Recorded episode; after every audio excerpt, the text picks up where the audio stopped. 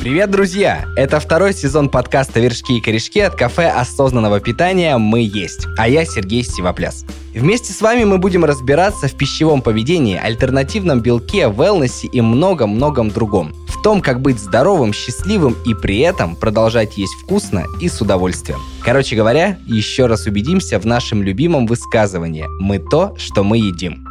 Сегодня мы поговорим о том, про что слышали многие из нас, но не всем удается его соблюдать. Work-life balance, то есть гармоничное совмещение работы и жизни. В контексте нашего подкаста нам, конечно, важно поговорить и о гастрономической составляющей, и об образе жизни в целом. Сегодня обо всем этом я буду говорить с сооснователем коммуникационного агентства Setters, SEO wellness бренда Refill Алиной Чичиной. Алина, привет! Привет. Мы громко заявили тему сегодняшнего эпизода Work-Life Balance. Это сейчас модно, это любят употреблять к месту и не к месту. А что для тебя это понятие? Слушай, да ничего, а на самом деле сверхъестественно глобального я э, не вкладываю в это понимание. Для меня это просто возможность реализовываться в разных сферах и держать в голове то, что есть очень интересная, насыщенная жизнь помимо работы но и одновременно, конечно же, понимание того, что работа, в частности, работа для меня, это не что-то, что я хочу сепарировать, и что-то, что является большой частью меня, и просто моя задача делать э, и работу, и заниматься саморазвитием, уделять время своей семье, уделять время своему какому-то духовному, ментальному росту равноценно и в удовольствие. А всем ли это доступно? Потому что сейчас э, уверен, что часть слушателей может сказать, блин, так я вот там пятидневка с 9 до 8, там двое-трое больше детей, еще какие-то свои проблемы, заморочки, ничего не успеваю, ничего не получается, о каком ты work-life balance и каких-то вот этих мудреных зарубежных словах мне сейчас пытаешься говорить. Короче, может, это будет звучать немножко групповато, но тем не менее это так, как звучит в моей голове, мы всегда можем фактически в любом контексте выбрать самый какой-то путь наименьшего сопротивления, выбрать позицию жертвы, сказать, что у всех все вокруг невероятно классно, а вот у меня, и вот эта вот история про «а вот у меня», и после этого целая, знаешь, гора каких-то обременяющих обстоятельств, мне кажется, что от этого нужно, наверное, стараться как-то уходить, уходить, не знаю, можно ли это назвать какой-то некой психологией жертвы, что не ты несешь ответственность за свою жизнь, а знаешь, все вокруг тебя вот так сложилось, и у тебя вот это вот... Виноваты все, кроме меня, да. Да, и эта пятидневка виновата, и там, что у тебя спортзал далеко находится от дома, тоже виновата. Мне это не очень близко. Свой лайфстайл я тоже могу описать с такой парадигмой. О, у меня три бизнеса, ребенок, живу далеко от города, э, как бы вообще постоянно в телефоне. Но я отношусь к этому совершенно по-другому. Вот, поэтому я абсолютно убеждена, что каждый при должном желании, при каком-то грамотном распределении своего, знаешь, вот именно направлении своего внутреннего ребенка, распределении своего какого-то вообще виталити ресурса, он может делать то, что будет только взращивать и подбадривать этот ресурс и его самого. Поэтому не верю, короче, в вот эту вот пятидневку. Тем более, что у меня тоже пятидневка, ребят, если что. Даже иногда семидневка.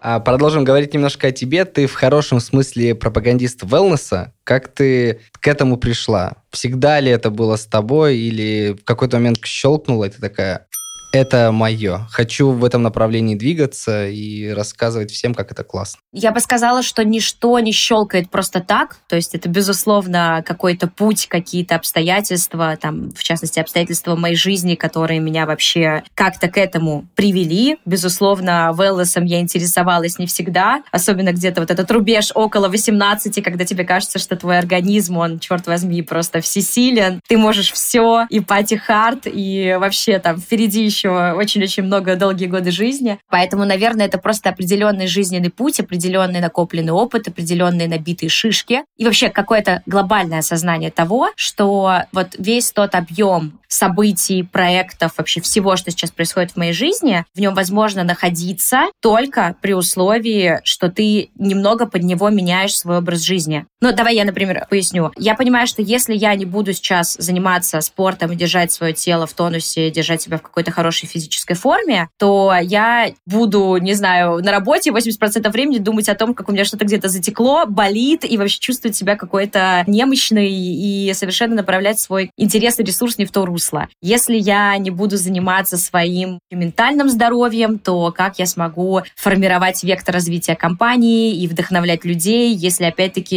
я буду вообще думать о, каких-то совершенно других вещах. Ну и вот, и, наверное, вот так вот, еще таких примеров можно набрать, да, несколько. Это все и выходит в такое какое-то большое понимание того, что, черт возьми, это реально супер важно, и нужно внедрять это в свою жизнь для того, чтобы вот мочь в этом находиться. Поэтому чем больше становилось, наверное, у меня проектов, интересов, ответственности, обязанностей, тем больше я понимала, что я это не вывезу без... Э, Мощного фундамента. Да, без, без фундамента и, знаешь, вот это вот э, daily рутин, скажем так. И она, безусловно, должна меняться, потому что то, что тебе прощалось, опять-таки, 18, не будет прощаться в 30 и дальше. Я пустил скупой мужскую слезу, потому что мне почти 30, да, и я вспоминаю эти прекрасные 18-20 лет, когда три работы, пати хард, как ты сказала, и класс. А сейчас любая пати хард, даже если она вечером, а не ночью. Это сто процентов. Ну, это, знаешь, такая кладезь э, мимасиков на этот счет, и мы всегда все вспоминаем об этом. Но одновременно, вот лично я себя утешаю мыслью. Просто недавно я летела в самолете, и, как это часто водится, мы очень любим удалять фотографии в самолетах, потому что больше делать э, решительно нечего. И 18 это, конечно, ну, реально замороженный золотой какой-то период, когда все самые красивые, сексуальные, молодые, пьяные, вот это все. Но я потом посмотрела и такая, блин, а я в свои там почти 30, 29 не сейчас, выгляжу лучше, чем я выглядела в 24, 25, 23, 26, 27 и так далее. И такая, ну, короче, не зря я так люблю спирулину, рейши, и вот это все в моей жизни присутствует.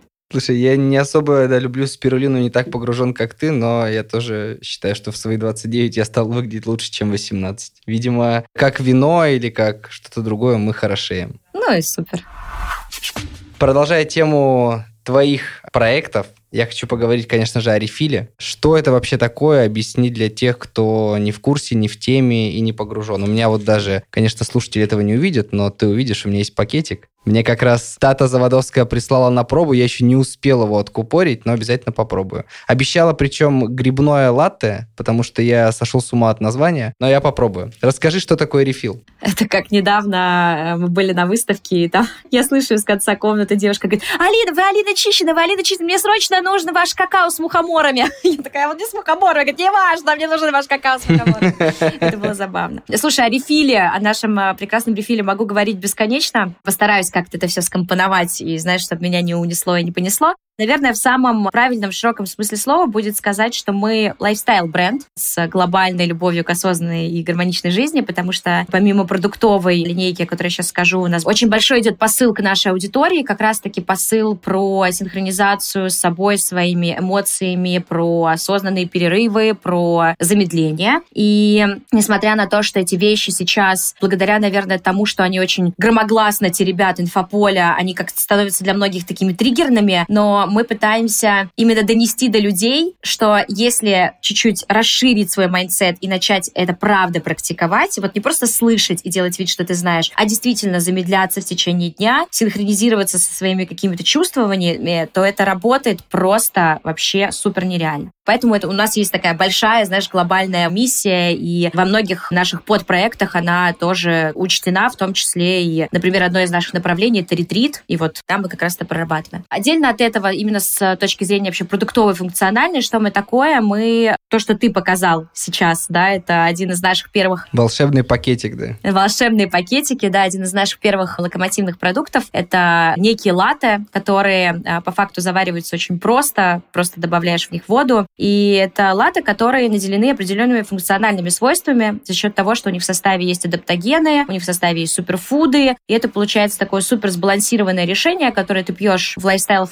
в любой момент, когда ты хочешь просто передохнуть, замедлиться, ну и одновременно, в общем-то, насыщая себя, свой мозг осознанным перерывом, а тело полезными компонентами. Хорошо, ты еще задела тему ретритов. Если гипотетически я или слушатели захотят к вам на ретрит, насколько сложно туда попасть? Что вообще входит у вас в понимание ретрита и когда? У нас э, направление ретриты, оно сейчас включает в себя целый такой, ну, пока прогнозируемо комплекс различных мер, потому что мы поставили задачу проводить всего 4 ретрита в год. То есть для нас это, ну, э, знаешь, такой способ, опять-таки, держать офлайн связь с нашим комьюнити и давать те знания, которые мы набираем как люди, которые вообще расширяют и создают в России нишу wellness. Плюс у нас тоже есть наш подкаст, рефил подкаст, куда приходят гости, эксперты, которых мы отбираем. И мы по факту хотим всю нашу большую экосистему рефил делать взаимосообщающейся. Поэтому гости, которые у нас в подкасте, мы хотим брать их экспертизу, внедрять ее в ретрит и давать в углубленном формате людям офлайн. Что-то мы берем там и даем нашей аудитории онлайн в формате просто полезного контента в Инстаграме. Ну, то есть у нас все вот это вот плавно, комплексно перетекает одно в другое, чтобы никакой канал не закупоривался и вообще вся философия, которую мы вкладываем в бренд, доходила до аудитории разными каналами. Поэтому мы придумали в свое время, собственно, для того, чтобы передавать эти знания узкой группе людей, но достаточно глубоко и точечно, и учить их этими инструментами, мы придумали направление ретрита. И мы сделали один ретрит осенний. Он у нас был в России. Мы ездили в Ростовскую область. И сейчас у нас следующий ретрит будет уже весенний. То есть, получается, раз в три месяца они выходят. А мы будем делать его в Индии. То есть это такой тоже определенный классный очень челлендж. Он будет посвящен э, чакрам. Будет там каждый день посвящен разной проработке разных чакр. Тоже с нами едут эксперты, эксперты из подкаста. И, в общем-то, чуть-чуть подрезюмируя, да, это все, это такая очень интересная для нас важная деятельность, но абсолютно не заточенная под какой-то большой поток людей, под большую частоту, скорее такая бутиковая история. Вот, но попасть туда, тем не менее, абсолютно возможно очень просто. На сайте можно оставить заявку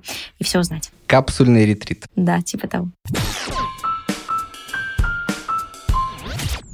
Наш подкаст не зря называется «Вершки и корешки», потому что у нас есть тема вершков. Это такая поверхностная, немножко мимологичная, немного мифологичная история. То есть, условно, образы и стереотипы, которые сформировались в обществе или вообще в интернете. Я вот сейчас буду тебе называть некий вершок, из него будет вытекать вопрос. Тебе нужно будет либо развеять то, что я скажу, либо поддержать, либо сказать, что это категорически неправильно, может быть, даже и грубовато звучит. Поскольку выпуск как раз об образе жизни, я, понятно, отталкиваюсь от тебя, буду немножко экстраполировать его через тебя. Погнали. Ой, да глупости все это. Будь у меня деньги, купила бы или купил себе самую дорогую косметику, пару укольчиков, был бы вообще как Моника Белуччи, Винсан Кассель и другие голливудские звезды. Надо просто умываться деньгами и будешь классно выглядеть. Такой шаблон, стереотип существует у большинства людей, когда они э, заходят на те же соцсети красивых внешне, я сейчас говорю, людей привлекательных, и сейчас комплимент твой адрес, когда заходишь к тебе в Инстаграм, ну или вот я сейчас с тобой общаюсь, Ой, да. Покраснела. Да, да, да, то есть ты понимаешь, что ты привлекательная девушка, привлекательный человек, и у кого-то может сложиться стереотип, что, ой, да она вот там бизнесов наделала, у нее деньги есть, она вот ими умывается, и поэтому она такая молодая, красивая, счастливая. Отсюда полтора вопроса. Первый, а как быть красивым, молодым, но при этом, знаешь, не упарываться в какую-то а, хирургию или не вкладывать угу. какие-то астрономические деньги, и как, естественно, сохранить то, что тебе дала природа. Слушай, я, знаешь, подумала, что, во-первых, спасибо большое за комплименты, мне очень приятно. Я подумала, что если умываться деньгами, блин, это, конечно, закупорка. Прыщи и... Да. Да, это не очень. Что-то мне как-то стало. Я прям подзависла на этом моменте, начала визуализировать. Я люблю то, что слышу, сразу представлять какие-то очень красочные картины в своей голове. Мне стало худо в моменте. Слушай, стереотип, конечно, приколдес полный, мне кажется, очень популярный. Вот э, все очень сильно любят вот такое обсуждать, особенно мир прекрасный Инстаграма. Кто-то мне даже недавно рассказывал, а, у нас стоит такой, знаешь, маленький оф-топ. Стоит упоминание на там, всех нас, на все наши проекты в Телеграме, типа в боте, когда кто-то что-то приходит. И вот мне недавно говорили, что есть на каких-то женских форумах обсуждают там модели моей машины, как бы ценообразование, пытаются ее понять. И я думаю, блин, вот у людей, короче, времени много, вот Подгорает. у них, да, прям вкусно, вкусно. Но возвращаясь просто к этому моменту, Это, наверное, вот чуть-чуть опять-таки откатиться к первой нашей части разговора. Просто я вот не понимаю, когда люди так рассуждают. Вот хоть ты тресни, хоть ты убей, но для меня это, знаешь, какое-то вообще обесценивание в первую очередь себя, вообще своих каких-то возможностей встать, пойти что-то сделать, заняться собой, изучать себя, как-то договариваться с собой, любить себя. Люди почему-то очень сильно начинают смотреть вообще не на себя, куда вот единственно важно смотреть, а смотреть на других потому что ты сейчас сказал, да, мне видится вот эта картинка, бывает какая-то здоровая конкуренция, типа, М, да, что у нее там зад подкачанный, вообще неплохо, пойду тоже встану, что-нибудь условно сделаю, а реально в каком-то деструктивном формате, то есть вот обесценить что-то, чтобы как бы оправдать свое бездействие. Поэтому здесь я бы просто ответила так, что вообще каждый сам решает, что он хочет колоть себе в разные части тела, чего он не хочет колоть. Это абсолютно вообще какой-то процесс внутренних договоренностей. Ну, я к этому отношусь абсолютно реально, вот никак, нейтрально, слэш, мне все равно, потому что я знаю, что для кого-то это очень важно, кто-то что-то реально хочет изменить в себе, и, ну, как бы, наверное, на это есть какие-то мотивы, доводы, и люди это меняют, им с этим становится хорошо, они успокаиваются, кто-то это делает, потому что не может, знаешь, как-то признать себя, ему постоянно кажется, что вот он что-то сделает, купит классную шмотку, там, что-то себя вкачает, воткнет, увеличит, ему будет от этого супер, но он не находит этого успокоения, и как бы вот это движется туда и туда. Ну, хорошо там, где нас нет, в общем. Ну, сто процентов, да. Поэтому, наверное, может, конечно, банально, но хочется, чтобы мы как-то реально прислушивались вообще к тому, чего хочется нам, что нас в себе устраивает, что нас в себе не устраивает, и, и как-то шли в какие-то практики и там косметологические какие-то бьюти-истории из вообще какой-то гармонии, из здорового любопытства. Вот, наверное, как-то так но не с сравнения там всех и вся в Инстаграме, тем более, что, мне кажется, вроде как все выучили, что Инстаграм-то от жизни реально далек. Да, обожаю вот эти аккаунты, особенно девушек, э, которые иронизируют над тем, что вот в инсте я такая, а вот в жизни и там, допустим, раз пузо выкатывает, или раз там три подбородка пока. Очень смешно это все. Да, конечно, конечно. Лучшая версия себя все, все всегда так хотят. Не, не в Инстаграме, так в каких-то других вещах.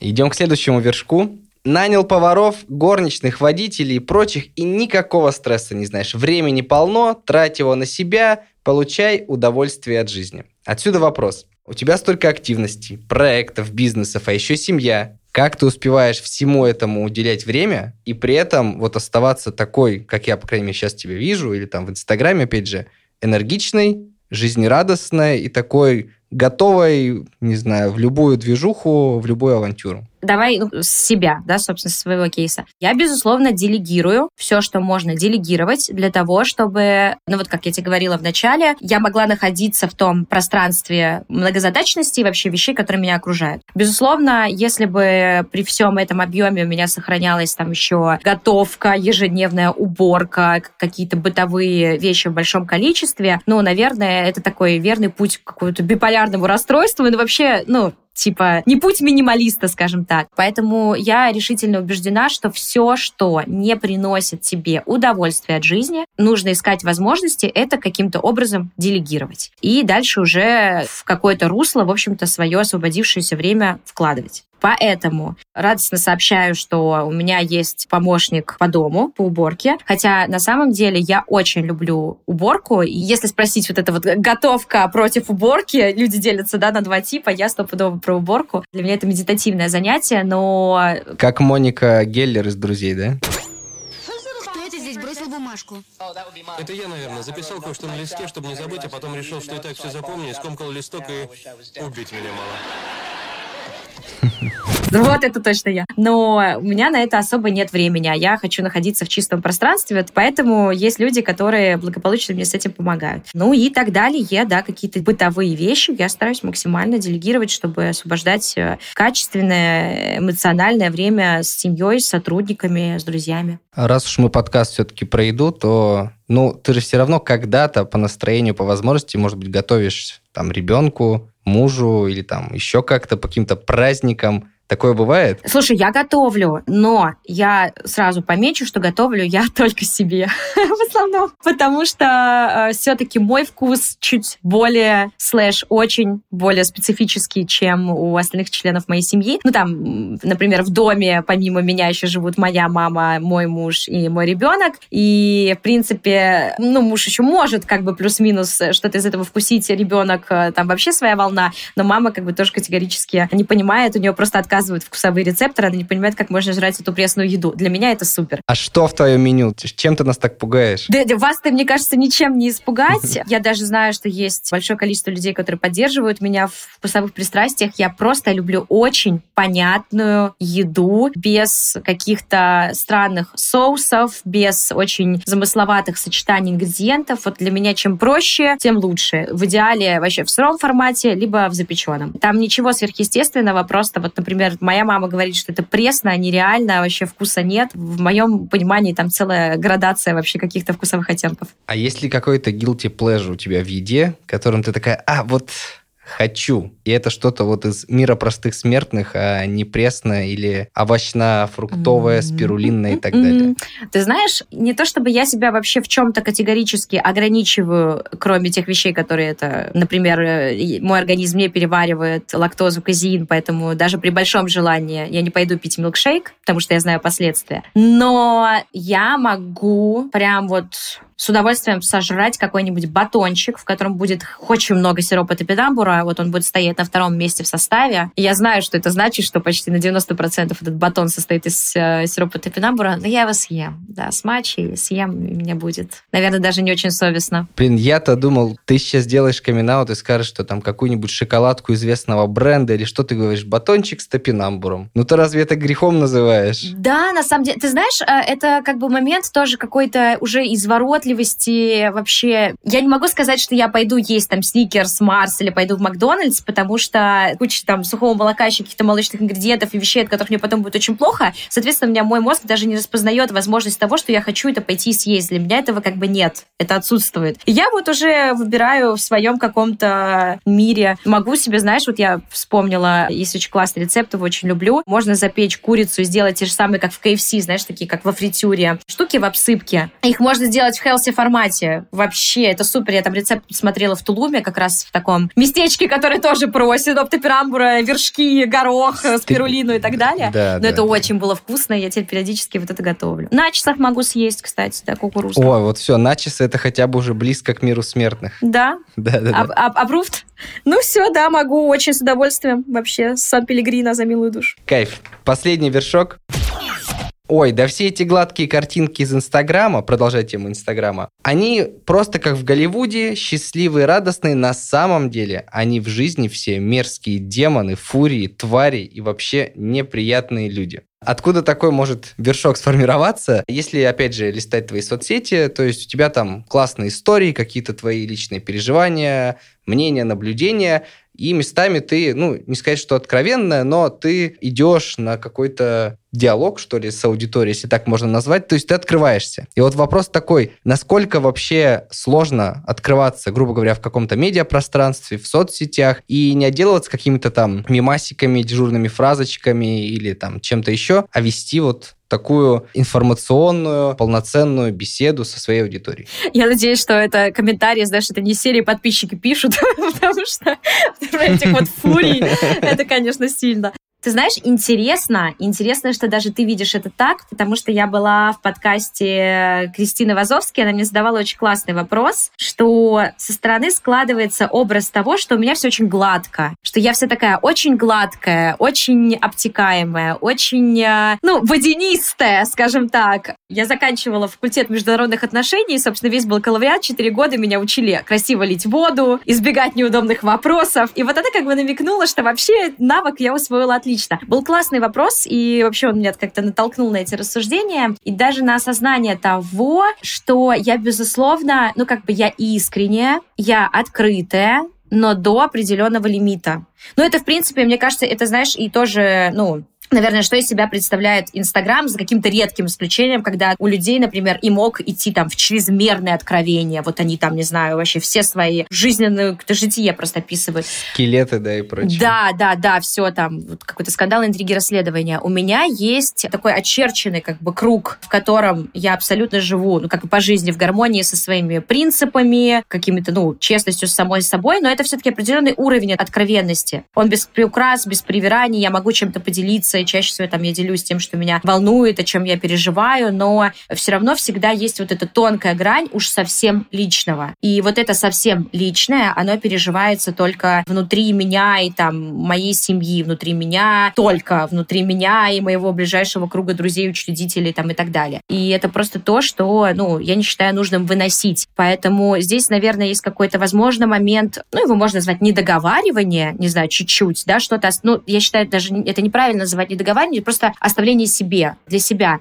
В остальном, а, как бы я откровенно и делюсь. Кто-то мне даже тоже задавал этот вопрос, по-моему, в вопросах в Инстаграме, типа, ой, Алин, вы так вообще вот много делитесь и так далее. Вот как вам вообще, каково вам показывать, типа, свою жизнь с мужем так вот, например, близко? Так я понимаю, что я, ну, реально показываюсь в процентном соотношении. Я даже у него спросила, как ты думаешь, сколько? И мы пришли, назвали одну и ту же цифру. Вот 60% жизни я показываю в Инстаграме. Остальные 40 я проживаю только вот со своими друзьями, семьей и с собой. Но это все равно такой хороший процент. И я считаю, что просто каждый для себя определяет этот процент. Это тот процент, который ему комфортен. Мне этот процент ок, потому что, ну, я, в принципе, открыта. Пока человек ничего не сделал мне плохого, да, я, он меня очень интересует, мне интересно с ним поболтать, мне интересно с ним поделиться, мне интересно его узнать. И как бы вот с этими просто волнами, с этим посылом вот идут мои 60%. А хейтеры к черту летят или или как? Или ты их просто их игноришь? Слушай, я к огромному, наверное, счастью могу сказать, что я очень редко сталкиваюсь э, с хейтом, и, в принципе, мне кажется, что вообще не с моей аудиторией уместен формат какой-то конструктивной критики, то есть когда людям даже что-то не нравится,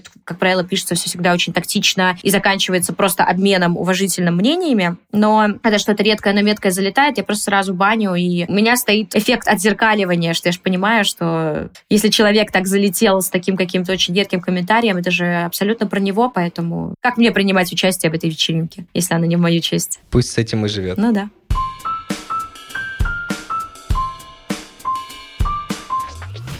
Все, идем по корешкам. Это, опять же, уже более классические вопросы и где-то местами фундаментальные. Мы уже поговорили и про то, какую ты пресную и странную для своей семьи пищу ешь. Поговорили еще о каких-то гастровещах. Но вот смотри, в детстве, то есть ты же была все равно подростком, ты была там школьницей, ты была студенткой, но ты же грешила всем, скорее всего, едой. То есть ты ела... Конечно. Да, все самое разное. Но вот этот переход он был плавный, резкий, как он произошел, и было ли это сложно ментально? Потому что когда ты ни в чем себе, грубо говоря, не отказываешь в виде, а потом меняешь рацион, соблазны все-таки должны быть. Слушай, мне кажется, что, как говорится, все мы такие разные, но на самом деле все мы немножко такие одинаковые, потому что как будто есть вот жизненный путь человека, это же эволюция человека, особенно там, ну, у девочек она, мне кажется, плюс-минус одинаковая, когда ты, ты должен получить вот эту ачивку опыта и прийти к осознанию того, что диеты не работают, плохое питание вредно для тебя, твоей кожи, выработки коллагена, нужно, как бы вариантов нет, нужно жить, питаться правильно. Вот условно как-то так.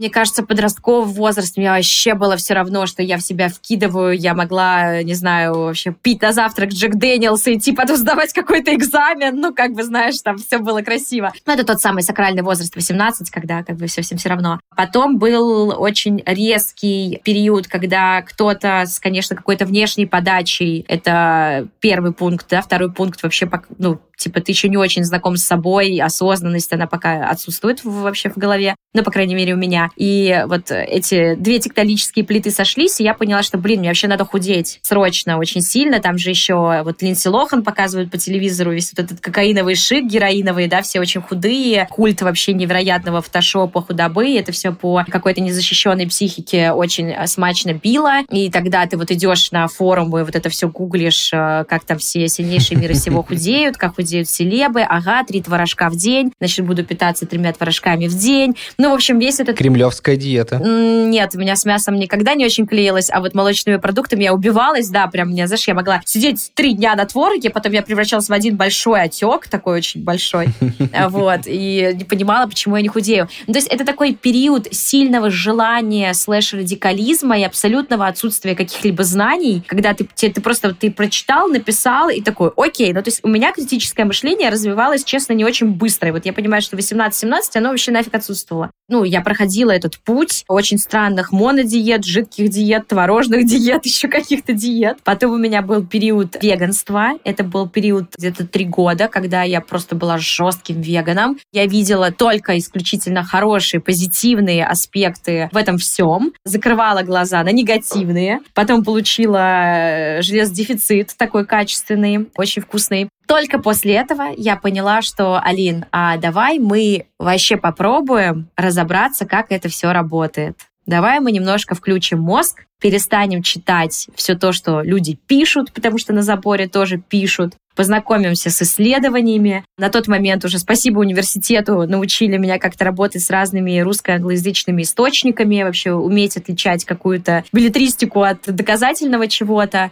И так я все-таки пришла, приползла к осознанию того, что системный подход — это супер, что есть уже целая сформированная такая междисциплинарная история, как э, нутрициология, слэш-диетология, ну, в общем-то, вот с тех пор я начала как-то в этом пытаться разобраться, интересоваться, чтобы уже лучше понимать, а как откладывается вообще все, что ты кладешь себе в рот. Отсюда главный вопрос. Топ-3 продукта Алины Чичной, которые всегда есть у нее в холодильнике. Классный вопрос. Всегда есть в моем холодильнике шпинат, а вообще без вариантов. Каждое утро я делаю смузи, либо сок. Э, если я делаю смузи, я делаю смузи с замороженным шпинатом. Если я делаю сок, то я делаю сельдереевый сок. Там как бы и шпинат, и сельдерей обязательно присутствуют. Для меня звучит страшно. Слушай, ну, для меня звучит вкусно. Вот честно, мне, мне прям супер, но да, я как бы дома я пью этот сок, как правило, одна. И, ну, вот ребенок у меня еще тоже очень сильно любит и уважает сельдерей. Это всегда лежит и то, и другое. Там еще лежат лаймы. А, авокадо. Авокадо всегда обязательно вообще. Это, мне, как правило, завтрак, обед, ужин всегда где-то там присутствует. Ну, а третий? То есть все-таки лайм, авокадо и шпинат или лайм заменим на что-то? Ну, авока... ну ты авокадо, шпинат мы объединили в единственную группу, да, в одну. Ну, давай, хорошо, мы уберем лайм. И что мы там? Оставим голубику там будет голубика, потому что она тоже у меня, да, всегда есть. А голубику куда добавляешь? Что с ней делаешь? А голубику я всегда добавляю либо в смузи, либо я просто ем ее отдельно завтраком, либо я добавляю ее в кашу. А, в общем, если я что-то пеку, я добавляю в выпечку, ее можно добавить вообще куда угодно. Кайф. Последний вопрос перед самым крутым блицем в твоей жизни, не побоюсь этого слова. Опять же, про энергию мы уже много говорили, но давай как-то упростим и, может быть, скомпилируем все вышесказанное. Вот проблема многих сейчас, я там и по себе сужу, и по своим более здоровым друзьям, там, в плане питания и образа жизни, энергии все равно не хватает. Чем бы ты ни занимался, умственной деятельностью, физической деятельностью, питаешься ты правильно, веган ты не веган, энергия куда-то утекает вообще сквозь пальцы как себя поддержать, может быть, ментально, может быть, опять же, гастрономически, там, витаминно, чтобы быть бодрым, веселым и жить свою лучшую жизнь моменты упадка, нехватки энергии, они же могут быть разные, они могут быть связаны с какими-то воспалительными внутренними процессами, дефицитами. Вот этого мы сейчас всего не касаемся, потому что... Да, без медицинских показателей, да. Да, но просто важно сказать, что когда человек иногда чувствует, что у него реально вообще нет сил, просто очень часто нужно начать вот с этого, там, щитовидку проверить, вообще вот, витамины проверить, и это часто очень помогает. Если мы говорим просто вообще, берем за константу, что мы более-менее все... Здоровые.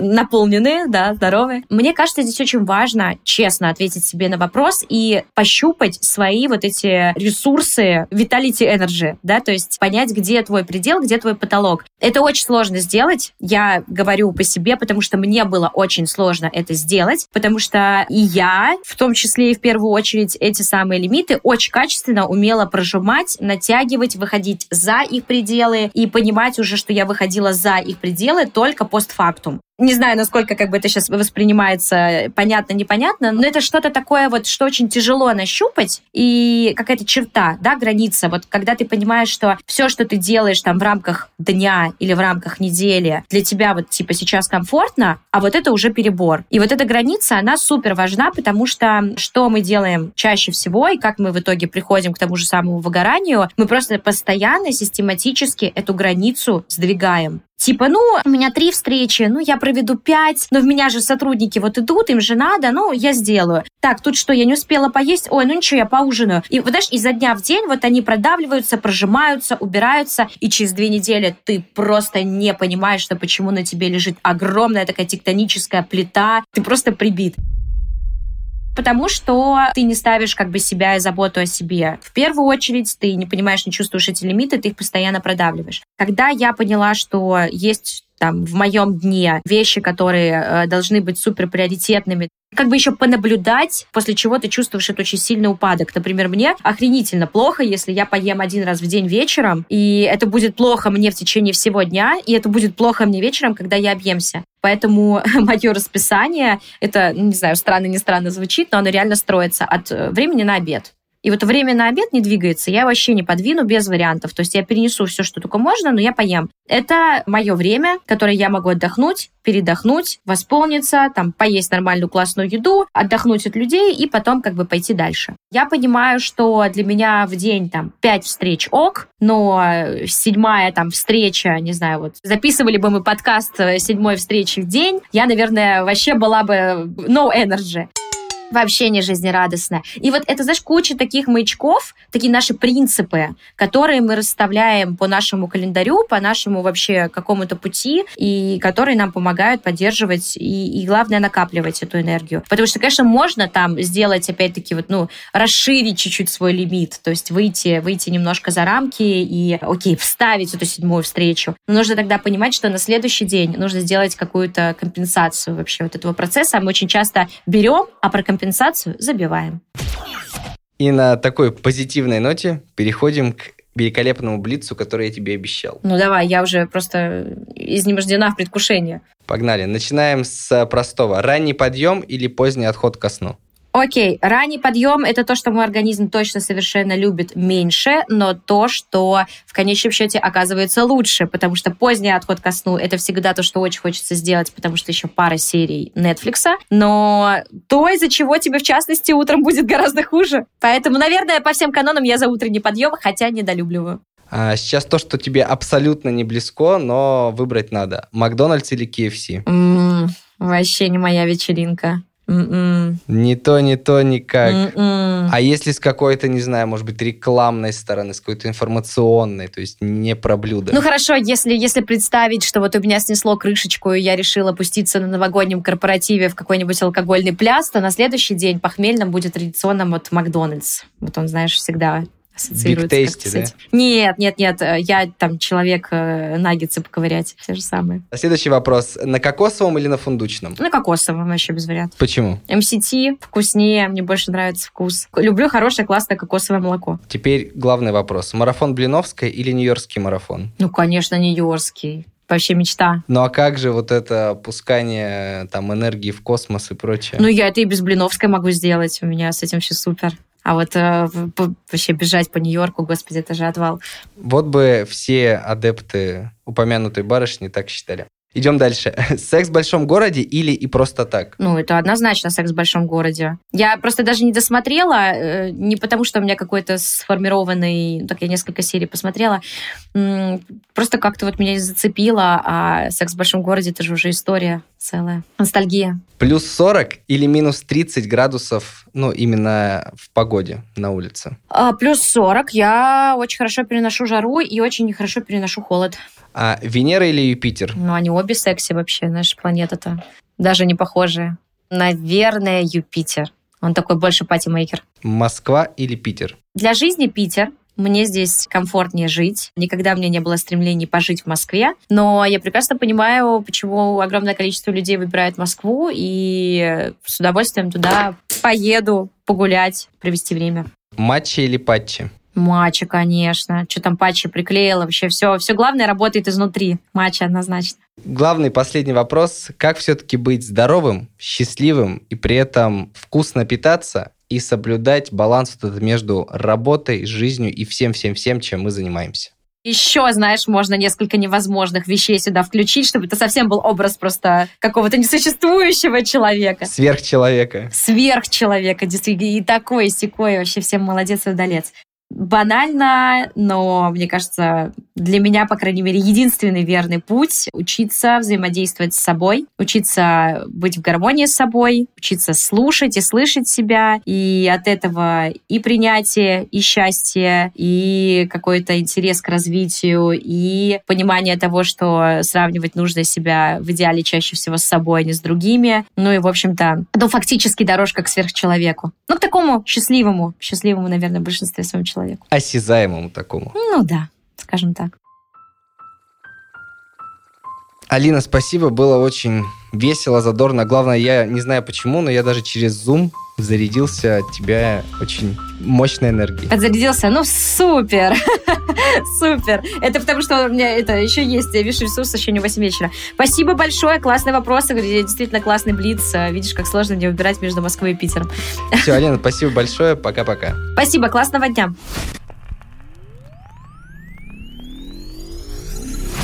С вами был подкаст «Вершки и корешки» от кафе осознанного питания «Мы есть». Сегодня вместе с Алиной Чичиной говорили о балансе между работой и жизнью, правильных гастропривычках и тайм-менеджменте. Ищите наши новые эпизоды на своей любимой подкаст-платформе, среди которых Spotify, Яндекс.Музыка, Apple подкасты и CastBox.